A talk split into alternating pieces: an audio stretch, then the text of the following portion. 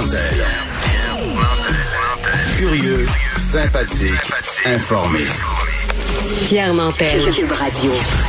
Bonjour tout le monde. Bon matin, bon vendredi matin, 18 juin. C'est une, une journée euh, ordinaire. Une journée toute simple au niveau de la météo, mais c'est une journée extraordinaire ce soir parce que le hockey revient. Donc, le Canadien qui rencontre euh, Las Vegas du côté du Centre Bell.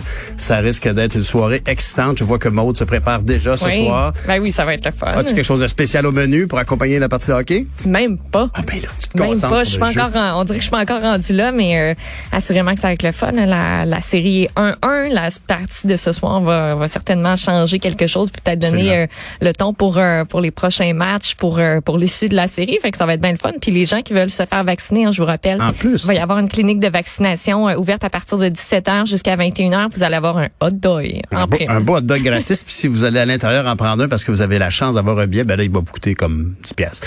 C'est ça. Ça une belle économie. Ben ouais, Alors, si vous êtes dans le coin, là, ça, ça fait pas de tort. Mais tu parlais de vaccination, euh, donc euh, ce soir, euh, on, on saisit toutes les chances qu'on peut pour aller chercher les différents groupes d'âge, spécialement les plus jeunes, mais que hier, il y a eu quand même toute une confusion autour d'AstraZeneca. Moi-même ayant été doublement vacciné d'AstraZeneca, j'ai été très interpellé par tous les échanges. Ça se simplifie ce matin. On essaie de préciser quoi faire. Ouais, mais il y a encore de la confusion. Tu sais, je me place dans la peau de gens qui ont reçu une première dose d'AstraZeneca puis qui ce matin se disent, ben là, je prends quoi au final? Est-ce que c'est correct si je prends AstraZeneca ou je vais être moins protégé Est-ce que je prends un autre vaccin puis je vais peut-être avoir des effets secondaires un petit peu plus importants? Ça va être quoi mon avantage à ce moment-là? Euh, La confusion là cette semaine autour d'AstraZeneca a quand même battu euh, des records. là. Il y a la presse ce matin qui recense tous les revirements qui entourent ce vaccin-là et ça remonte jusqu'au 1er mars. Là, donc on, on détaille vraiment tout ce qui s'est passé avec ce vaccin qui a été controversé euh, dès le départ. Euh. Mois de mars, on en parlait à cause euh, du Comité national de l'immunisation qui recommandait préférablement d'utiliser Pfizer, Moderna, notamment à cause euh, des risques de thrombose. Il y a des pays européens aussi qui décidaient de cesser de l'utiliser. Euh, les verbes qui ont été utilisés dans les communications ont très gros à jouer dans comment on a reçu tout ça. Devrait pourrait utiliser de préférence avoir privilégié. Euh, donc, on essaie de démêler tout ça ce matin dans les différents quotidiens euh, parce qu'on arrive à aujourd'hui, finalement, après tous ces déboires d'AstraZeneca où on a euh, cette semaine eu mardi le comité sur l'immunisation du Québec qui recommande d'offrir un vaccin parce qu'elles sont d'offrir un vaccin autre parce que on serait mieux protégé contre le virus autre qu'AstraZeneca, on comprend bien. Euh, hier, Christian Dubé dit que le vaccin AstraZeneca, c'est un excellent vaccin, que les Québécois peuvent encore le recevoir en deuxième dose. Euh, on devrait pas nécessairement prendre un vaccin ARN. Il dit il y a eu une erreur. Donc là, on se regardait tout le monde, on se disait OK. En après-midi, le CCNI, le comité euh, sur l'immunisation, au fédéral recommande plus l'utilisation du vaccin AstraZeneca en deuxième dose. On dit que ceux de Pfizer et de Moderna sont préférables parce que justement, ça offrirait une plus grande immunité contre les variants. Mais ça, c'est selon certaines données. Fait que c'est pas assuré. Euh, dans le journal, il y a une entrevue euh, ce matin avec le docteur Arruda, le petit guide pour AstraZeneca. Donc, on lui a posé plusieurs questions là, pour essayer de dissiper euh, euh, tous les doutes qu'on peut avoir, toutes les questions qu'on peut avoir. Donc, euh, lui dit la chose la plus importante, c'est d'avoir deux doses de vaccin dans un délai entre 8 et 12 semaines. Tous les vaccins qu'on offre au Québec sont des vaccins qui sont sécuritaires, qui ont des taux d'efficacité comparables. Dit quelqu'un qui a eu AstraZeneca la première fois peut décider, pour des raisons qui lui appartiennent, d'avoir une autre fois l'AstraZeneca et ça va donner une très bonne protection. Puis, ce qu'on peut lire aussi d'autres immunologistes qui se penchent sur la question, ben, c'est dire le premier vaccin que vous recevez, comme on l'a dit pour la première dose, ben ce sera le meilleur pour vous protéger. Le plus vite vous avez vos deux doses, le mieux c'est.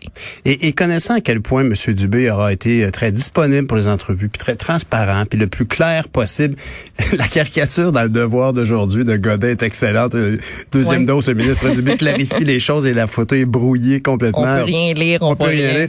Je pense que si c'était à refaire, j'imagine qu'il se retiendrait de dire qu'il y a des, des- des ajustements à faire, qu'il y a eu confusion. Il attendrait de connaître finalement le, le verdict coordonné de toutes les agences pour en bout de ligne. Parce que la conclusion en bout de ligne, c'est que si vous êtes capable, si vous pouvez, va- si vous voulez un nouveau vaccin autre que l'AstraZeneca, c'est une bonne idée. Sinon, si vous préférez rester avec AstraZeneca, c'est correct aussi. En bout de ligne, c'est ça. Mais il a voulu clarifier, puis je pense qu'en même temps, ça a presque augmenté la confusion. Par contre, il y a plus de confusion du côté de Claire Sanson. Et de Éric Duhem. La saga se poursuit selon les informations qui sont en une du devoir ce Ben oui. matin. La députée Claire Sanson qui s'est fait expulser de la CAQ pas plus tard que mardi parce qu'elle avait fait un don au Parti conservateur du Québec euh, d'Éric Duhem, un don de 100 dollars. Puis on a même appris dans l'entrevue qu'elle a donnée avec Mario Dumont qui est Un- qui est- un qui est- grand moment de télévision, Un grand moment de télévision. oui. Euh, elle dit même, euh, ben j'ai pas fait de don à deux partis. Là. Moi, je vais même pas donner à CAQ. Donc, euh, elle s'enligne vraiment pour le Parti conservateur du Québec à l'Assemblée nationale d'ici aux prochaines élections. Elle va porter euh, ses couleurs, les couleurs de ce parti-là. Elle, s'afficherait donc comme députée conservatrice à compter de la reprise des travaux parlementaires en septembre. Elle va faire cette annonce-là euh, dans une conférence de presse à 10 heures ce matin. On ne sait pas si Éric Duhem va être à ses côtés. Elle a désiré euh, faire durer le suspense, Ben là, oui. mais on peut se douter que Éric Duhem pourrait y prendre part. Là, ce serait juste logique. Euh, à C'est ses- son objectif depuis le début ici. Ben, évidemment, c'est d'avoir une, une- une tribune à l'Assemblée nationale. Ouais, parce que ben, d'abord Claire Sanson dit que l'équipe d'Éric Duhem forme le seul parti qui propose une véritable alternative. C'est c'est ce qu'elle dit aux journalistes du Devoir. Puis euh, ce qu'elle mentionne aussi, comme tu le dis, ben c'est si je rejoins les rangs du Parti conservateur, ben Éric Duhem se retrouve dans la même situation que Paul Saint-Pierre Plamondon.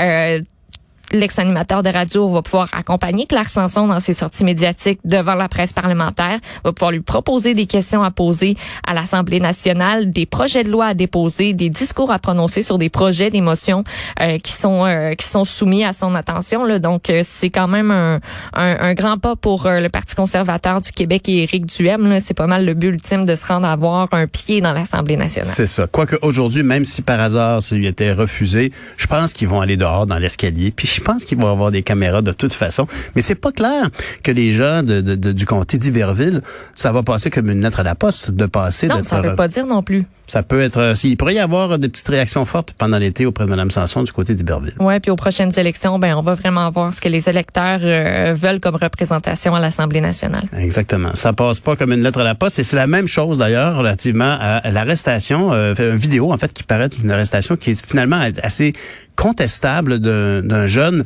dont le policier a mis euh, son genou sur sa tête, sur son épaule, avec évidemment des images traumatisantes qui nous ramènent à l'affaire George Floyd. Ouais, donc le 10 juin, le SPVM a répondu à un appel pour une bagarre entre jeunes dans le quartier Villeray, a procédé sur place à l'arrestation de deux adolescents. Et dans la vidéo, on voit un des adolescents noirs qui euh, est maîtrisé par le policier, qui pose un genou sur son cou. Et tu l'as dit, ça rappelle pour certains là, les images euh, de l'arrestation de George Floyd.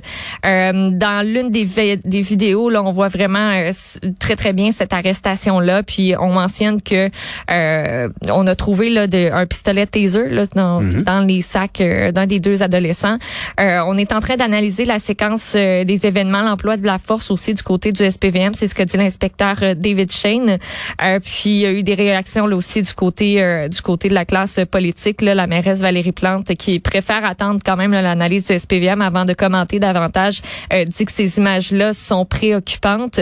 Euh, il y a trois ex-policiers qui ont été consultés par le journal qui disent que l'arrestation s'est effectuée dans les règles de l'art, disent que tout ce qu'ils utilisent comme technique, c'est enseigné à l'École nationale de police.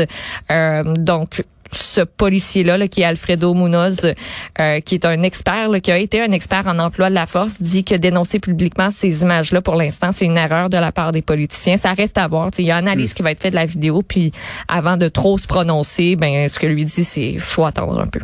Et puis aujourd'hui, vendredi euh, 18 juin, c'est le début donc du- de la nouvelle édition là, du 1 million de kilomètres ensemble du défi Pierre Lavoie. On va discuter d'ailleurs avec euh, ce grand bonhomme qui aura beaucoup fait pour la santé publique via les jeunes en particulier euh, vers 7h20 ce matin. Merci Maud, bonne journée. Hey, bye, bonne journée, bon Salut. été. Hey, Puis, merci, ben, ben, toi c'est notre aussi. dernière. Je pense qu'on va se croiser une couple de fois encore euh, d'ici Ah, quelques heures. On va Ça se parler dans nos oreilles. Salut. Bonne journée, Bye. madame. Bye.